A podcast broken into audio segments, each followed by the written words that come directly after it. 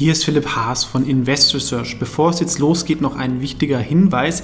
Ich handle regelmäßig mit besprochenen Aktien, woraus sich Interessenskonflikte ergeben können. Auch wenn ich nach bestem Wissen und Gewissen recherchiere, könnte es natürlich Fehler geben. Deswegen natürlich auch immer selber recherchieren. Ich übernehme dafür keine Verantwortung. Und diese Informationen stellen natürlich auch keine Empfehlung dar. Man kann mit einzelnen Aktien auch Totalverluste erleiden. Das sollte man wissen. Jetzt viel Spaß beim Podcast. Hallo, ist Philipp von Investor Search TV und ja, an der Börse weht ein eisiger Wind mit äh, schmerzhaftem Wetter, so wie hier, wobei für den einen oder anderen es auch schön sein kann, wenn man auf Kaufsuche ist von Aktien. Ähm, einerseits natürlich nochmal die Erinnerung, dass sowas dazugehört und es einen doch auch wieder verwundert, wie dann so schnell sich das Narrativ an der Börse ändern kann. Ja, viele Jahre nimmt die Börse es hin, dass Aktien sehr, sehr teuer sind, man auf irgendwelche Wachstumszahlen schaut und dann plötzlich sagt die Börse, okay, was verdient die Firma eigentlich? Und dann kann so ein Resetting auch bei großen Aktien wie einer Netflix sehr, sehr schnell einsetzen. Ich denke, es ist zum gewissen Grade irgendwo auch schon irrational, da es dann irgendwie auf kurzfristige Effekte basiert. Ja, also wenn Märkte effizient sind, warum ähm, ist dann eine Aktie eine die Hälfte nur wert, auch äh, wie, wie eine Netflix. Da ist ja eigentlich auch erwartbar, ähm, wie groß das insgesamt mal werden kann. Ähm, aber so ist es, das muss man irgendwie akzeptieren und da sind natürlich auch Chancen ähm, auf der Kaufseite. Auf der anderen Seite, wenn man das durchgeht, habe ich auch ein Video zu gemacht, sind immer noch gerade in, in, den USA viele Firmen jenseits zehnmal Umsatz mit negativem Momentum und es kann da immer noch weitergehen. Also man sollte schon überlegen, warum hat man eine Aktie gekauft. Wenn man sie einfach nur wegen der Story und weil man sie irgendwie gut findet, dann sollte man jetzt immer zumindest bei der Positionsgröße aufpassen, weil es immer noch tiefer gehen kann.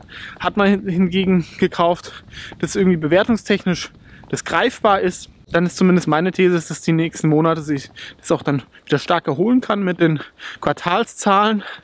Ja, und auch nochmal so ein bisschen die Warnung, ähm, sei das jetzt Aktien, Immobilien, Krypto etc. Gut, Krypto ist nochmal ein anderes Thema.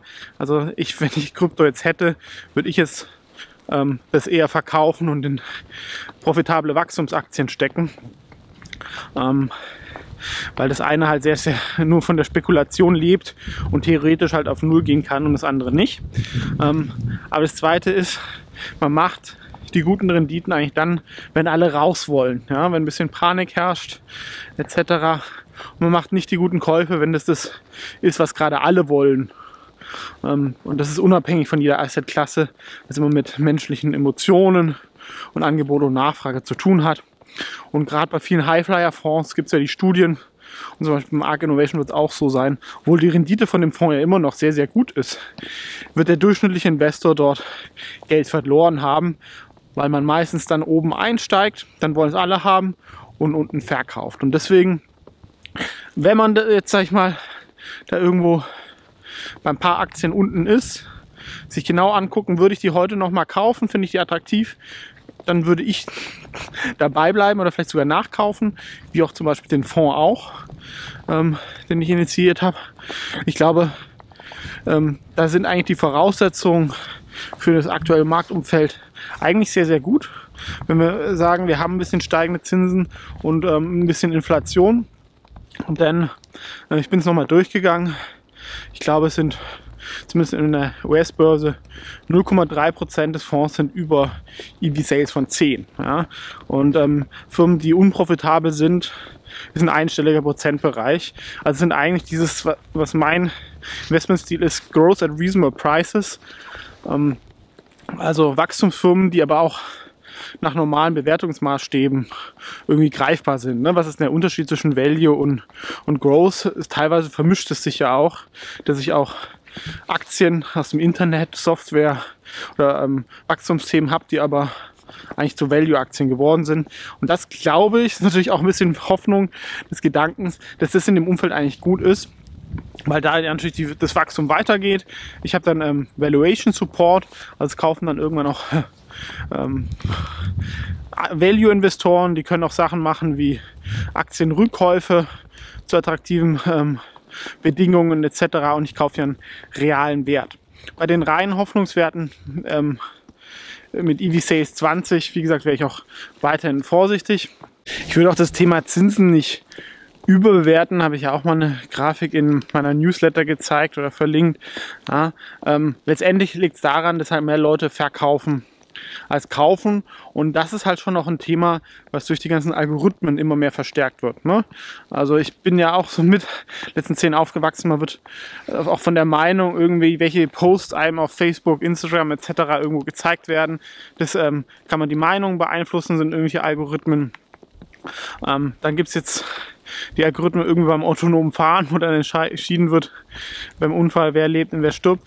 Ähm, ich kritisiere das nicht, das ist auch irgendwo so der Fortschritt, aber diese Algorithmen an der Finanzmärkten ähm, übernehmen halt immer mehr die Macht und verstärken halt Effekte die davor so ein bisschen langsamer abgingen. Ne? Also wenn dann ein paar Instis verkaufen, ähm, weil die aktuell sind alle underweight Tech und overweight irgendwie Banken. Man muss da oft immer das Gegenteil machen ähm, was die machen, was dann auf die andere Richtung dann schnell auch wieder geht. Und diese ähm, Hedgefonds-Algorithmen verstärken das halt ähm, und sorgen halt auch für diese hohe Vola, was ja, glaube ich, das beste Zeichen ist gegen die effizienten Märkte. Und wenn die effizient werden, werden viele Firmen jetzt nicht in drei Wochen 50 Prozent mehr oder weniger wert. Man soll sich halt auch dann da ähm, diese Chancen, diese Algos ähm, bieten, dann eher zunutze machen und halt auch nochmal ganz wichtig, nicht in Panik verfallen. Wir sind jetzt schon sehr, sehr tief im Bärenmarkt. Ich glaube, es ist sehr, sehr schwierig zu sagen, wo das Tief dann genau ist. Und meine Erwartung wäre jetzt auch nicht, dass wir dann ein Tief haben, wo man dann zwei, drei Wochen Zeit hat, gemütlich einzusteigen. Es bildet sich im Boden, sondern ähnlich wie 2018 oder 2020 geht es dann in zwei, drei Tagen auch wieder ganz schnell nach oben, ähm, was es dann schwer macht. Ja, und es macht natürlich auch von der Positionierung nicht einfach, wenn man einerseits ähm, viele Chancen von attraktiven Firmen sieht, auf der anderen Seite natürlich auch kurzfristig ähm, schwieriges Wetter. Ähm, ja, eine gewisse Cashquote ist dann natürlich ähm, hilfreich, eine breite Diversifizierung, aber man sollte auch nicht komplett abseits der Seitenlinie sein. Also wenn ihr jetzt viel Cash aufgebaut habt oder noch nicht drin seid, glaube ich, ähm, ist das jetzt auch eine ganz gute Chance und zumindest mit den ersten Positionen da irgendwo ähm, reinzugehen oder vielleicht auch, wenn man erst vorsichtig gekauft hat, auch mal nachzukaufen, sei es Aktien, zum Beispiel mein Fonds oder andere Wikifolios, weil diese Sektorrotation geht jetzt schon so elf Monate und das kann sich ganz, ganz schnell ändern. Ähm, gerade bei Firmen, die dann attraktiv bewertet sind und profitabel sind.